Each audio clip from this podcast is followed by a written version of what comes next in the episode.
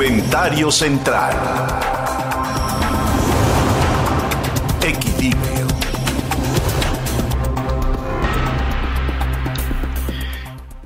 Pienso que después de 30 meses de gobernar a México, el presidente López Obrador, hablo de 24 meses en, la presidencia y de seis meses previos, cuando Enrique Peña Nieto dejó de ser presidente para términos formales y López Obrador como presidente entrante, presidente electo, empezó a tomar determinaciones tan importantes como fue la cancelación de la continuación del aeropuerto de, internacional de Texcoco. En 30 meses, los mexicanos ya sabemos qué quiere decir esto de la cuarta transformación. ¿Qué significa la cuarta transformación? Bueno, para unos significa el triunfo de la justicia a el pobre con respecto a los abusos de los que no lo son. Y ahí se presenta de salida un principio de división. Todo aquello que tiene otro y yo lo carezco, ese otro es culpable de mi carencia.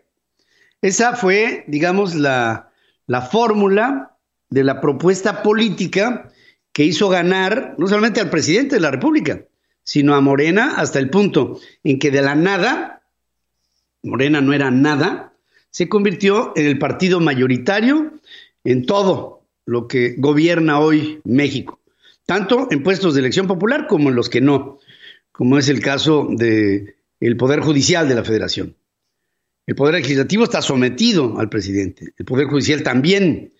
El presidente de la República tiene potestad sobre el Poder Ejecutivo y también tiene potestad sobre las personas, la mayoría, no todas las personas que votaron por él, y tiene en contra a todos los que entienden a la cuarta transformación como una que busca la confrontación, la polarización la pérdida de valor de las entidades que producen dinero en México y que son constantemente atacadas y hechas culpables por el presidente de la República. Y entonces esto nos lleva a tener que pensar qué es lo que sucederá con México en el futuro inmediato y mediato, es decir, de corto y de mediano plazo, para no irnos más en el tiempo. En el corto, cortísimo plazo, tenemos enfrente a unas elecciones intermedias. Y ahí se verá cómo la cuarta transformación ha sido o no comprendida por el país. Si nos damos cuenta, lo que se está haciendo con la cuarta T es un esfuerzo, ya lo dije, de confrontación, pero también de un constante efecto por tratar de encontrar fórmulas de populismo que le den satisfacciones inmediatas a la población, haciéndole sentir que se está haciendo, como nunca antes, justicia, como nunca antes se está atacando a la deshonestidad, cuando que ni la justicia ni la deshonestidad y dicho sea de paso, ni la austeridad, esta republicana de la medianía de la que hablaba Juárez, son parte de las políticas públicas de un presidente que, siendo austero, vive en un palacio y siendo popular, se convierte en populista cuando reparte el dinero de los que generamos dinero para aquellos que desafortunadamente no lo han podido generar por condiciones socioeconómicas y entre lo socioeconómico está la educación, la capacitación y la oportunidad. Y ahí todos coincidimos que ni esta administración ni las anteriores han hecho que el sistema político, económico y social de México sea un sistema que funcione. Y para muestra un botón, la cantidad de mexicanos que hay en los Estados Unidos, que es más o menos la tercera parte de los mexicanos que hay en todo México, producen mucho más que todo lo que produce todo México, con más de tres veces la población que produce en los Estados Unidos. Con todo esto, lo que se pondrá a prueba en este año, en lo inmediato, será si Morena y López Obrador conservan la aceptación de la ciudadanía. Y si la conservan, querrá decir que nuestro país ya está infectado del virus de Morena y el virus de Morena nos llevará a una denostación. Me quedo con las palabras de felicitación de Mario Vargas Llosa ante el final del año pasado y el principio del augurio de un mejor año. Dijo, a todos los de corazón socialista les deseo el ingreso de Cuba, el bienestar de Venezuela y las libertades de Corea del Norte. Enhorabuena por ello. Finalmente, la mediatización de países completos que bajo un esquema de adoctrinamiento se hace sentir que el triunfo del proletariado es el triunfo de un país que funciona en la medida de la oclocracia con la que está puesto a andar, entiéndase la oclocracia como la responsabilidad atribuible a un pueblo sabio que toma decisiones sobre cosas que no conoce, instigadas por un líder que los asusa para llegar a ello. Y si la dictadura del proletariado, como se llamaba en la revolución bolchevique, a la potestad del pueblo para gobernar, nos lleva a esos bienestares, el cubano, el venezolano o el coreano del norte, llego a una triste conclusión que se ha repetido mucho en estas últimas semanas. ¿Quién nos lo hubiera dicho del sexenio pasado? Un gobierno corrupto, mal hecho, maltrecho, mal formado, arrogante, pedante, estúpido, como el gobierno encabezado por el presidente Enrique Peña Nieto. Hoy me pongo a pensar y llego a la conclusión, qué pena es que lleguemos a pensar que estábamos mejor cuando estábamos peor. Y ahora hemos llegado a niveles insospechados. Que Dios salve a México en este año. Y espero que la conciencia de cada uno de nosotros abone para ese fin. Para que tengas el dato. En Central FM. Equilibrio. Va para que tengas el dato, hay cosas interesantes. Fíjense, el 2020 fue considerado el año más miserable en la historia de la red social de Twitter, según una investigación que concluye a través del Computational Story Lab de la Universidad de Vermont en los Estados Unidos. Llegó a la conclusión, en una investigación dirigida por Peter Dodds y Chris Dansford, que mide la felicidad colectiva en una red social tomando al azar un 10% de todo lo publicado cada día, buscando las verdades ocultas dentro de la expresividad de la propia red. En este caso, utilizaron a Twitter. Usando la herramienta Edonometer, viene de hedonismo.org, buscaron cuantificar la felicidad colectiva del mundo, eligiendo las palabras más utilizadas en varios idiomas, calificando de lo más negativo a lo más positivo. Durante la pandemia, en Twitter, vocablos como virus, brote, muriendo, fueron las más usuales, hablándose menos de deportes, música, ocio, sueles que, eh, temas que suelen ser como aquellos que equilibran el mensaje. Hubo un dominante de términos negativos que hablan de esto, virus, brote y muriendo, haciendo mucho hincapié en el muriendo. Pareciera, bueno, que la palabra morir la tendríamos, si le queremos dar un signo positivo, con la palabra evolucionar. Mueres para volver a ser. Y en este caso, bueno, si hay alguna esperanza hacia adelante, a lo mejor la tendremos que detectar en este 2021 en Twitter, para que tengas el dato. Para que tengas el dato, Marcy Bionics, una firma robótica española, incursionó en terapias de rehabilitación para niños con enfermedades neurológicas que les impiden la movilidad, para lo que hacen uso de un exoesqueleto pediátrico. Se trata de un dispositivo probado en ensayos clínicos en hospitales de España, en Francia también, encontrándose en una fase de captación de inversionistas que impulsen este proyecto partiendo del Centro de Automática y Robótica, institución mixta de la Universidad Politécnica de Madrid y del Consejo Superior de Investigaciones Científicas de España, desarrollaron el exoesqueleto Atlas 2030, primero en su tipo para niños. los niños que han participado en los ensayos clínicos del exoesqueleto padecen atrofia muscular espinal y parálisis cerebral espástica que causan falta de tono muscular y también rigidez. Pero este elemento de exoesqueleto se lo ponen, en el momento en que se lo ponen, tienen una movilidad que nunca en su vida la hubieran tenido sin esta ayuda para que tengas el dato.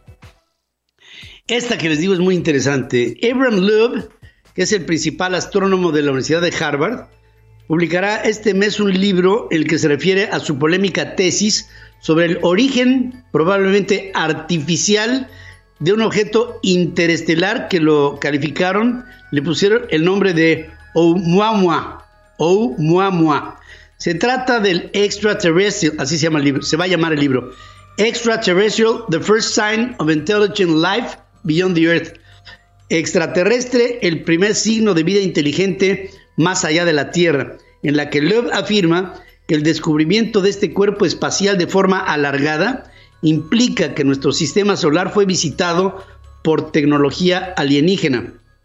Fue a fines de el 2017 cuando astrofísicos a cargo del telescopio Pan-STARRS de Hawái avistaron el Oumuamua desplazándose a tal velocidad que los hizo afirmar que solamente podía venir de una estrella lejana por la órbita que describe. Love destaca que el objeto se mueve demasiado rápido a lo largo de una órbita extraña, sin dejar rastro de gas o de escombros a su paso, por lo que se infiere que este sería una pieza de tecnología avanzada creada por una civilización alienígena. ¿De qué estamos hablando? Al principio, esta cosa, Oumuamua, quiere decir scouting, o sea, quiere decir el lanzar un proceso de exploración hacia adelante. Esta cosa, primero dijeron, es un cometa. Dijeron, no, no, no, no emite ningún tipo de gas. Es un asteroide, ¿no? Tiene una órbita que no es la de los asteroides alrededor del Sol. Tiene una órbita extrasolar que está en este momento pasando a punto 3 unidades astronómicas, quiere decir a unos 50 millones de kilómetros de distancia de la Tierra. Va a pasar alrededor de, del Sol y se va a ir otra vez hasta quién sabe dónde, pero no tiene una órbita concéntrica con nuestro propio sistema. Y entonces lo que se dice de este Oumuamua es que pudiera ser un elemento, un elemento que vino a vernos, a investigarnos y que eventualmente pasando cerca de la Tierra regresará a un confín, quién sabe en dónde, no sabe de dónde viene y tampoco se sabe a dónde va. Esto, insisto, no es cometa, no es asteroide, no es nada que antes se hubiera visto. Extrañamente alargado y no, no, no tenemos la menor idea de sus características que le marcan su propia materia. Y esto ha hecho pensar a algunos astrónomos serios que esta podría ser una primer presencia de alguna inteligencia extraterrestre que estuviera cerca de nosotros para avistarnos, para que tengas el dato.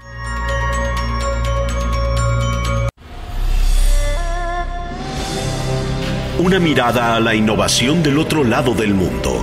China está de pie Central Asia con Carlos Jacome.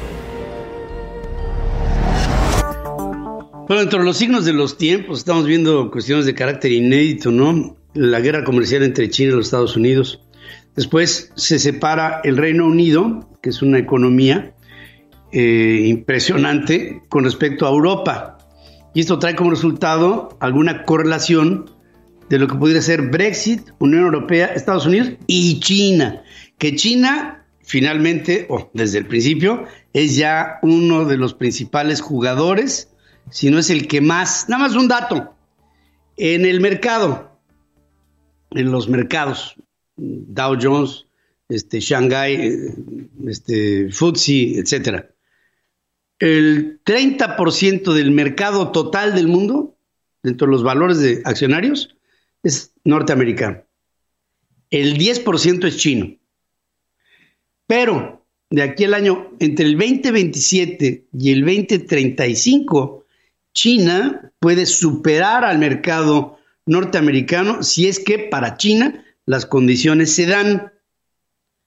hay algunos eh, cuestionamientos que tenemos sobre este principio económico, pero hay muchas variables que nos hacen y nos marcan la posibilidad de que China salga adelante luego de tantos obstáculos para convertirse definitivamente en la primera economía del mundo.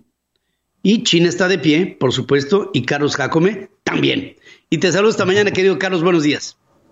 Mi querido Pedro, buen día al auditorio, pues muy contento, arrancando el año con todo, muy optimista, para que este sea un gran año para todos. Igualmente también para ti, para tu familia y, y para lo que para México pudiera resultar conveniente de todos estos enormes momentos económicos del mundo. Así es, hay grandes oportunidades como país que todavía podemos aprovechar, no obstante lo que estamos viviendo, y creo que en lo personal también podemos hacer grandes cosas. Vienen, vienen buenas oportunidades y como dicen a río revuelto, podemos obtener algo bueno.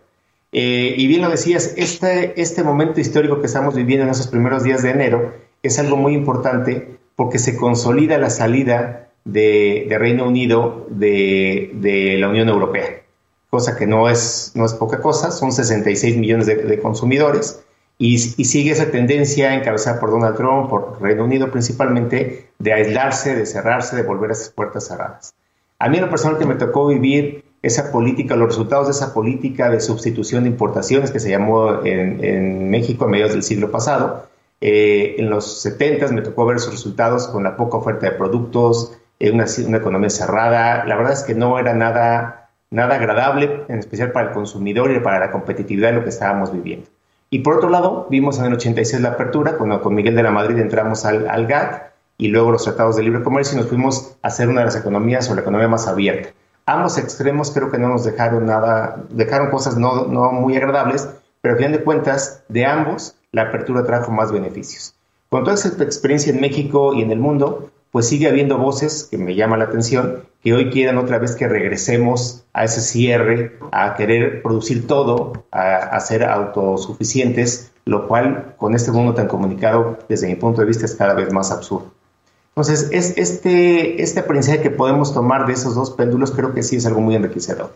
Bueno, pues con todo esto, en este momento es algo que el primero de enero marca dos hitos importantes en la historia.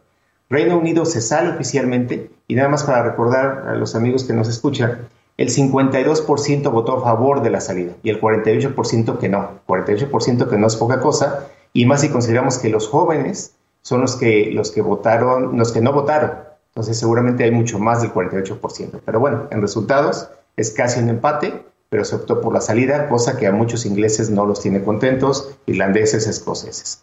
Eh, esta, esta relación que se cambia por completo sale, eh, eh, Inglaterra es el país 28, se quedan 27 países formando la, Unión Europea y otra vez creo que para los jóvenes en especial que nos escuchan, se da por hecho esto que esto siempre ha sido. La Unión Europea es un sueño que costó, me atrevería a decir siglos hacerlo, desde Carlos Magno, Carlos V hasta, hasta el siglo XX, fue un sueño que se logró consolidar y no es poca cosa el haber creado el euro es algo muy importante precisamente de esta conexión, de esa otra tendencia eh, de, lo que, de lo contrario a lo que está haciendo Inglaterra. Y este resultado fueron 48 años de trabajo. O sea, llegar a lo que hoy es la Unión Europea costó 48 años de trabajo. Y esto cambia el acceso, cambia las reglas y cambia todo, todo el panorama para 450 millones de consumidores, que hoy por hoy sigue siendo el mercado único más grande del mundo. Y mientras en tiempo récord eh, la Unión Europea y, el, Brexit se llevó a cabo en 10 meses, se consolida por otro lado lo que es eh, el acuerdo de inversión con China, que también no es poca cosa. Se llevó seis años este trabajarlo, empezó desde el 2014, eh, es un tiempo récord para la magnitud de lo que esto implica, y estos 27 países cambian ahora su relación con Inglaterra y cambian su relación con China al mismo tiempo. Esto no se creía que fuera posible por la oposición de Donald Trump, por los cuestionamientos de Europa hacia Hong Kong y a los sigures principalmente, pero este acuerdo de, inversión abrirá a la Unión Europea el acceso al mercado chino, que su clase media sigue creciendo, y recordamos que ya lo hemos hablado acá en China está de pie, ya sin pobreza extrema. La Unión Europea tiene el mercado más grande del mundo todavía, como se los comentaba. ¿Y qué es lo que dice la líder de la, Unión Europea? Dice, estamos abiertos a los negocios, pero estamos apegados a la reciprocidad, la igualdad de condiciones y los valores, la cito textualmente. Escribió la jefa del Ejecutivo Europeo para oportunidades comerciales y de negocios más equilibradas. Este es el gran resultado de este equilibrio de, de, estos años de experiencia de por lo menos 200 años. ¿Por qué 200 años? Porque hoy la Unión Europea puede hablar de reciprocidad, de igualdad de condiciones y de valores.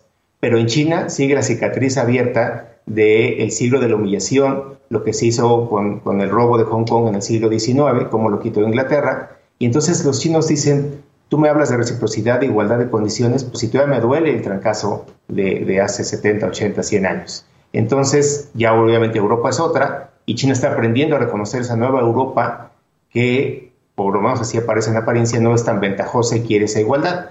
China ahora tiene que aprender también a trabajar en esa igualdad y aquí es el gran reto. Este acuerdo es importante aclarar que es el principio de un camino que se espera sea mucho más fructífero y que, como les decía, se ha venido eh, gestando desde el 2014. ¿Cuál es un resultado concreto? Las empresas europeas ya pueden, a partir del día de hoy, ya pueden operar en China en igualdad de circunstancias, por lo menos se ha dicho así, eliminando trabas legales como la necesidad de un socio chino para proyectos conjuntos. El llamado joint venture, que requería fuerzas un socio chino, ya no va a ser necesario. Y esa igualdad de circunstancias como una empresa china puede operar en Europa, es lo mismo que se dice y se puede hacer ella. Según Ursula von der Leyen, que es la, la presidenta, este acuerdo ofrecerá a las empresas europeas un acceso sin precedentes al mercado chino y al mismo tiempo proporcionará seguridad y predictibilidad a esas empresas y sus operaciones. Y por su parte, ¿qué es lo que dice el presidente Xi Jinping? Declaró, el acuerdo proporcionará a inversores chinos y de la Unión Europea un mayor acceso al mercado, elevando estándares en materia de ambiente de negocios, fuertes garantías institucionales y brillantes perspectivas para la cooperación. Antes de regresar contigo, Pedro, como comentario final, si esto se logra llevar a la práctica, que creo que es mucho más difícil de lo que se escucha, aún con la voluntad política, lo que tú decías al principio, la detonación de China como parte del nuevo líder de este, de este nuevo orden mundial será imparable. Y eso lo vamos a ver en esta década que estamos comenzando. Sí, claro que sí. Eh, es, es, muy interesante el fenómeno, es un fenómeno tremendo lo que está pasando en China. Y, y pienso, querido Carlos, que tenemos que ver esta coyuntura que tú acabas de hacer alusión con ojos de oportunidad para que México se cuele por algún lado, bajo las bondades de lo que desde aquí se puede promover. Yo creo que la gran habilidad de un pueblo es, bueno, son dos. Una, pensar a largos plazos. Estamos hablando de un México para los próximos 30 o 40 años. Tendríamos que estar pensando ahí por un lado. Esa es la visión. Y por otra parte, creo que en ello tendríamos que ver en la crisis lo que viene después, que es luego de la prueba, es la oportunidad. Y ahí es en donde nos podemos subir andando, ¿no? En el carrusel para aprovechar esta coyuntura, querido amigo. Así es. Ese motor que está marcando China, que ya lo ha sido en los últimos 20 años, se, yo creo que se va a duplicar por lo menos. Y ahí es donde como individuos y como nación tenemos una gran oportunidad de todo lo que está generando en el mundo, no solamente para México. Por supuesto que sí. Que tengas un extraordinario año en este 2021 que todo, todo sea para bien, querido Carlos. Gracias, Gracias Gracias.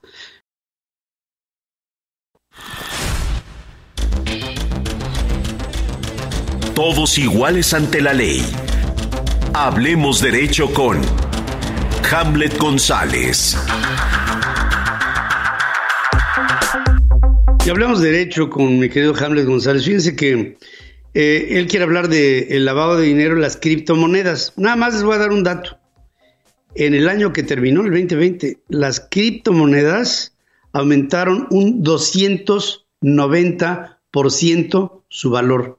Es decir, prácticamente triplicaron el valor de lo que era la criptomoneda en enero del 2020. Y se puede por ahí hacer un ducto de lavado de dinero. Bueno, pues Hamlet, te saludo esta mañana. ¿Cómo estás, Ham? Buenos días, auditorio. Querido Pedro, siempre te saludo con gran gusto. Pues sí, lo dijiste muy bien, Pedro. En los últimos cuatro meses, Pedro, ha aumentado, voy a poner ahorita el nombre de una criptomoneda, el, valor adquisitivo de esto, el Bitcoin. Hace cuatro meses valía más o menos como 500 mil pesos un Bitcoin. Hoy vale 645 mil pesos, Pedro. O sea, un Bitcoin vale 645 mil pesos. Y sí es cierto, en la actualidad los medios tecnológicos han sido utilizados para bien, pero también para mal. Cuando hablamos de dinero, la de lavado de dinero, Pedro, la gente a veces dice, bueno, ¿qué es lavar dinero? ¿No? Porque a lo mejor para muchos nos queda muy claro que es lavar dinero, pero no es, no es agarrar, meter tus billetes, tus monedas, ponerle el ciclo en uno, ponerle suaviza, no. Agarrar, lavar dinero es dinero que es de origen ilícito, y cuando hablo de dinero de origen ilícito es delincuencia organizada, corrupción, evasión fiscal, narcotráfico, compra de armas. Y muchas de las fugas de capitales de políticos se utiliza a través de esta conducta que es lavado de dinero.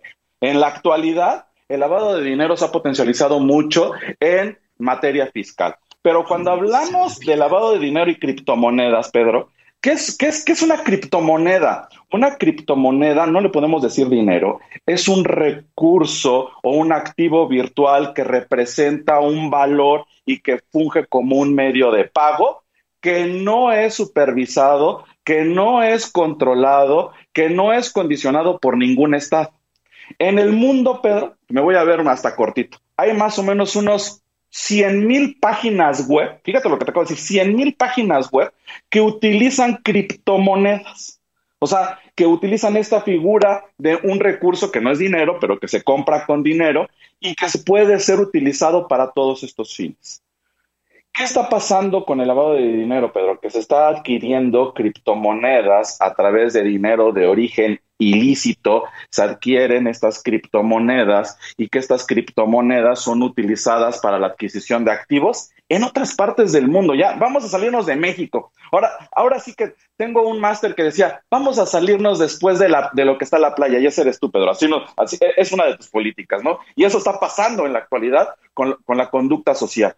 La gente, Pedro, está adquiriendo por esta incertidumbre financiera que está pasando en México y en el mundo, la adquisición de estos activos intangibles para la adquisición después de otros activos en el mundo. ¿Cuál ha sido un gran problema de los estados, Pedro? Tan es así que hay organismos internacionales que dicen, bueno, hay que ponerle mayor énfasis a la criptomoneda. No obstante que nosotros tenemos una ley fintech, Pedro, que, que fue este, promulgada hace algunos años, que esta, esta ley de tecnología financiera, pues controla las condiciones de movimientos electrónicos con este tipo de monedas, pero solamente en territorio nacional, ¿no? Y generalmente estas conductas se hacen a nivel internacional. ¿Qué está pasando? Que muchos de los activos y que muchos capitales, para evitar que sean condicionados por el fisco en México y en otros lados del mundo, pues utilizan la figura de la criptomoneda, adquieren criptomonedas porque no nada más son utilizadas como un medio de intercambio, como un medio de compra de bienes y servicios, sino también como un bien de inversión, Pedro. Imagínate, ¿no? Ya estamos viendo dos mercados paralelos, uno que es el que conocemos, el financiero, que es controlado por el Estado, con soporte del dinero y que el dinero tiene una condicional, que tiene que tener una condicional que se lo soporte. Y este intangible que únicamente se maneja a través de la especulación y la ley de la oferta y la demanda, Pedro, ¿no? Porque pues a fin de cuentas ya todo el mundo quiere comprar bitcoins o quiere comprar criptomonedas o quiere comprar otro tipo de, de, este tipo de, de activos.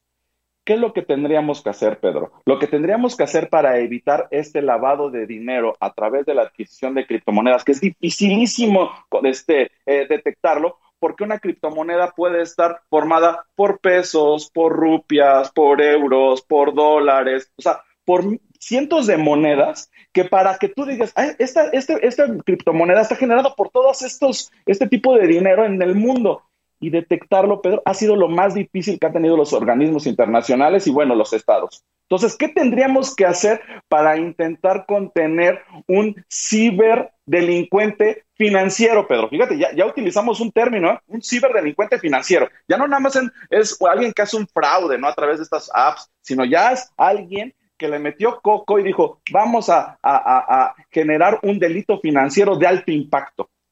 Hay, Pedro, apps que tienen más dinero que muchos bancos en el mundo. O sea, sus, sus, activos intangibles que tienen soportados a través de estas criptomonedas son mucho más grandes que bancos, que muchos bancos en el mundo, ¿no? Ahorita que lo dijiste lo de Estados Unidos, bueno, qué bueno que Estados Unidos nada más tiene 50 estados, si no tendría 200 países metidos ahí, ¿no? Entonces, ¿Qué es lo que tendríamos que hacer? Generar ciberpolicías financieros internacionales para detectar el flujo de estas operaciones que se realizan, pues para evitar la salida de activos. El país, Pedro, que está potencializando más el uso de criptomonedas es el país que últimamente ha crecido en los, en los 10 años. China ha sido un país que le ha dado un impulso importantísimo a la criptomoneda. Tan es así que, bueno, en su mercado bursátil ya utilizan criptomonedas para hacer eh, el intercambio de bienes tangibles e intangibles, ¿no? O sea, ya no hay una moneda como tal, sino hay un intangible, un activo en donde le potencializan para generar, ¿qué crees? Incertidumbre a los mercados internacionales y a los gringos los puso a temblar cuando dijo, vamos a meter en una criptomoneda en donde está más posesionado que mi moneda y que tu dólar. Entonces, lo que vamos a ver en un futuro, Pedro, vamos a ver ciberdelincuentes financieros internacionales, porque yo a través de una criptomoneda puedo comprar una, este tipo de activos en Australia, Pedro. Pues imagínate que a la unidad de inteligencia financiera o a, mi estimada Rachel Goodface, ¿no? Esté buscando información, pues aquí en, en nuestra, en nuestra eh, sistema financiero, pues no, ya no está, pues está en Australia, está en China, está en Polonia, en cualquier país. Entonces, tenemos que usar eh, convenios y tratados internacionales en donde crear un organismo que pueda controlar estas condiciones para evitar la fuga de capitales ilícitos, Pedro, no, no los lícitos, los ilícitos, porque casualmente también tenemos inyección de capitales ilícitos pero también tenemos inyección de capitales ilícitos y estos se mezclan en esa bolsa. Entonces ¿no? Vamos a tener que tener muy bien identificados a través de una IP que no se cambie, porque ya está software que cambia en el IP de tu computadora o de tu teléfono, y que digan, este IP es de Hamlet, él está realizando una operación financiera, a lo mejor a través de la firma electrónica o a través de un mecanismo electrónico que puede identificarme. Entonces, vamos a ver esto en un futuro, ya lo estamos viendo, más bien, ya lo estamos viendo en este futuro, pero en el futuro muy cercano se va a potencializar inmensamente, Pedro, y vamos a ver de qué estamos hechos y verificar si podemos contener una condición delictiva en lavado de dinero utilizando las criptomonedas. Regreso contigo, Pedro, ¿cómo ves? Ahora, si podemos contener a ese presunto lavado de dinero a través de las criptomonedas. Entonces los bancos internacionales, ahorita le hablas a un banco de criptomonedas, banco grandote, y te dice, no sé ni de lo que me estás hablando. No le entran porque se presume que pudiera haber lavado subyacente, como tú bien aquí lo apuntas. Nada más te voy a poner una, una gráfica en donde se habla del comportamiento de las criptomonedas en, digamos, desde el 2012 hasta la fecha. Y para las personas que nos acompañan en lo digital, veamos ahí la trayectoria. Se va horizontal, horizontal, horizontal hasta el 2018. El 2018 pega un brinco, en, pero endemoniado. Después se ajusta y en el 2021, bueno, todo el año pandémico, se reposiciona, se reposiciona hasta llegar a rendimientos que van entre el 200 y el 300% en su relación con lo que fue el original del año. Es decir, rendimientos inusitados que nos hablan de la acumulación de valor de la criptomoneda en los mercados. Y esto me marca algo muy, muy, muy clave, Hamlet. Estamos, y es pregunta, ¿eh? Estamos ante un nuevo orden económico internacional. Si el patrón moneda después de la Segunda Guerra Mundial fue el dólar, la criptomoneda podría ser un elemento sustituto. Hay quien toma la criptomoneda como un valor tangible equivalente al oro. Nada más que la criptomoneda, a diferencia del oro, tiene la agilidad digital que el tangible oro no tiene. Y esto puede ser... es, un recurso que, tenemos, eh, eh, es un recurso que es, es intangible, Pedro, y ¿qué crees? Se maneja a través de la especulación, o sea, pues de, la necesidad de la ley de la oferta y la demanda y que pues para tener controlado esto, híjole, creo que ahora sí, no nada más México, ¿eh? todos los países del mundo se van a tener que echar un trompo a la uña, Pedro. ¿eh? Pues, como dijo aquel, ya lo veremos. Ya lo veremos. Eh, ¿eh? Interesante, interesante esa posición. Querido amigo, como siempre, gracias, Hamlet González. Es un, es un gusto, es un gusto siempre estar contigo, Pedro. Un saludo a nuestro auditorio. Igual, hermano, gracias también. La protección a tu vida diaria. Hablemos de seguridad. Con Francisco Niembro. Fíjense que con el crecimiento inusitado de la digitalidad por la pandemia en este 2020 que terminó, pues hubo ciberataques que fueron muy emblemáticos. Y de esto nos tiene un recuento mi queridísimo Francisco Niembro, allá desde Miami, a quien saludo como siempre con muchísimo entusiasmo. ¿Cómo estás, querido amigo?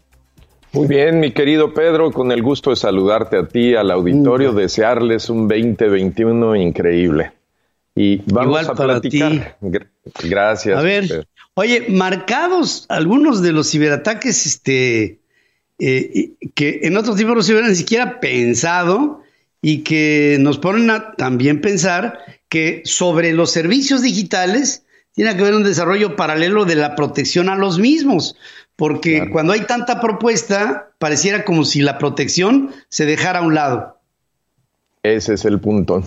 Vamos muy rápido en el desarrollo de, tecnologías y muy lentos en la protección de la misma. Ese es el gran tema.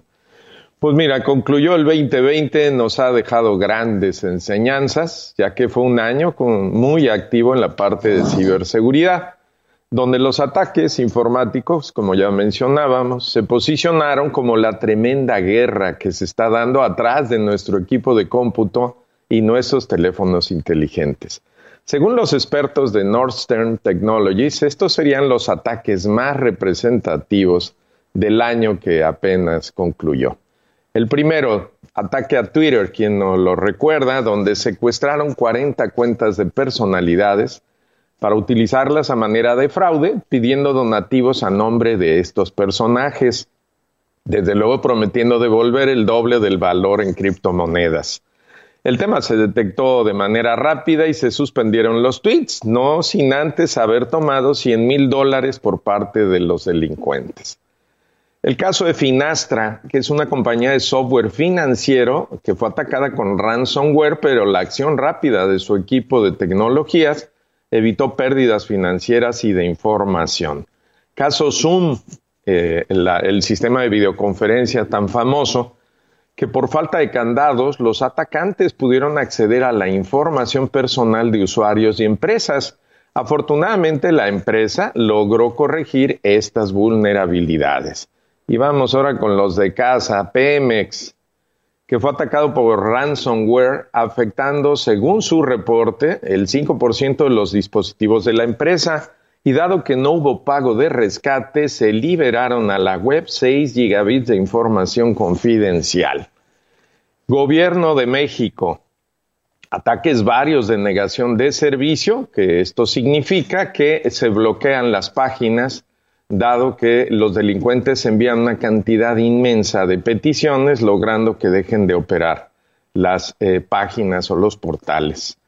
Eh, esto fue a raíz de una amenaza al presidente de México y finalmente se dirigió al Banco de México, a la Secretaría de Economía y a la Conducef.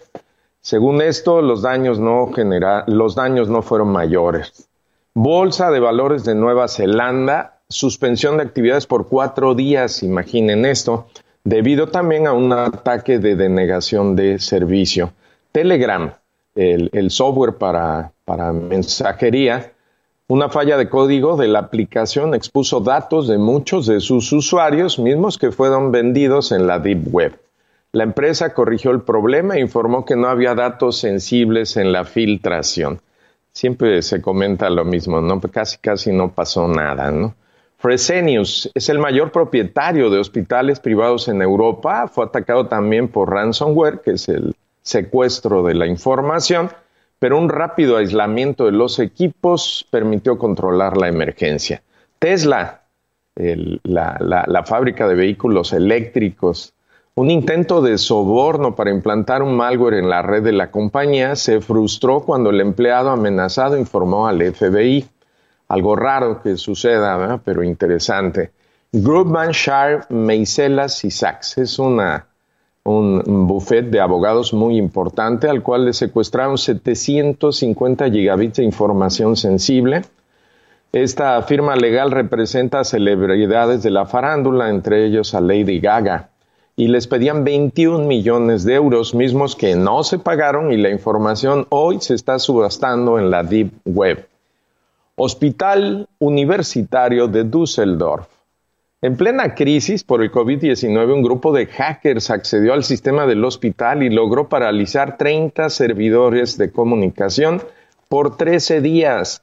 Esto obligó a trasladar a personas internadas en la clínica y a desviar ambulancias hacia hospitales aledaños, lo que ocasionó, por desgracia, que una mujer de 78 años perdiera la vida en el trayecto. Funke, el gigante mediático de Alemania, sufrió un ataque mientras muchos cenábamos o celebrábamos la Nochebuena, lo que ocasionó una parálisis de sus operaciones, ya que se comprometieron la mayoría de sus equipos de red, desde servidores centrales hasta las computadoras de los empleados. AstraZeneca, BioNTech y Pfizer han reportado haber sido víctimas de ataques. De acuerdo a los informes, estos crímenes se atribuyen directamente a grupos de piratas informáticos que son financiados por gobiernos y a casos de espionaje industrial para beneficiar a los desarrolladores de algún país y ganar la llamada carrera por la vacuna. Estados Unidos de Norteamérica. Un grupo de hackers se aprovechó de una vulnerabilidad en el software creado por SolarWinds como complemento a Microsoft Office y atacó a más de 330 mil equipos específicos dentro del gobierno norteamericano. Se encuentran comprometidos los departamentos del Tesoro, de Justicia, del Estado, de Seguridad Nacional, parte del Pentágono y el Laboratorio Nacional de Los Álamos. De acuerdo a la administración de Trump, el ataque es atribuido a un grupo de hackers que actúa bajo el auspicio del gobierno ruso. ¿Será o no será? Apreciamos mucho, Pedro, el aumento de las amenazas en Latinoamérica y sobre todo en México, donde el vacío legal y cultural están generando el lugar preferido para los ciberdelincuentes que han abarcado prácticamente todos los niveles del orden social. También observamos una tendencia en la búsqueda del beneficio económico más que el ataque ideológico por parte de los ciberdelincuentes. 2021 pues representa el mayor reto que se haya conocido hasta la fecha en los temas de ciberseguridad. Esperamos que las agencias mundiales y los especialistas de ciberseguridad dediquen todo su esfuerzo y aprovechen las nuevas tecnologías como la inteligencia artificial y el cómputo cuántico, que seguramente nos van a abrir nuevas posibilidades para enfrentar esta tremenda batalla.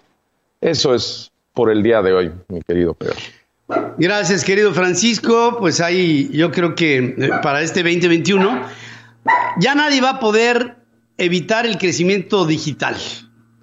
Yo creo que ahora lo que tenemos, eh, ya vemos ataques al Pentágono, a los principales sistemas bancarios, el tema de las criptomonedas y cómo se ha venido operando, el lavado de dinero, el beneficio económico, como tú bien lo citas, y todo ello, pues de alguna suerte va a tener que ser controlado por los gobiernos y por los sistemas mismos para ofrecer el servicio. Y por supuesto también dicen que el remedio y el trapito, ¿no? Aquí sí, digamos en términos muy coloquiales, no, no podemos seguir viendo el avance de la tecnología si no hay detrás de todo ello una seguridad. Por eso, por esta falta de seguridad como percepción, es que en México no se desarrolla el e-commerce porque nos da miedo dar nuestros datos de nuestra tarjeta de crédito, no nos la vayan a clonar, entre otras cosas. Por supuesto, a eso se debe, mi querido Pedro. Pues te mando un gran abrazo a ti, a la familia, que sea un 2021 excelente y también a nuestro auditorio. Igualmente a Marta y a las niñas, querido amigo. Gracias, gracias por estar aquí con nosotros siempre.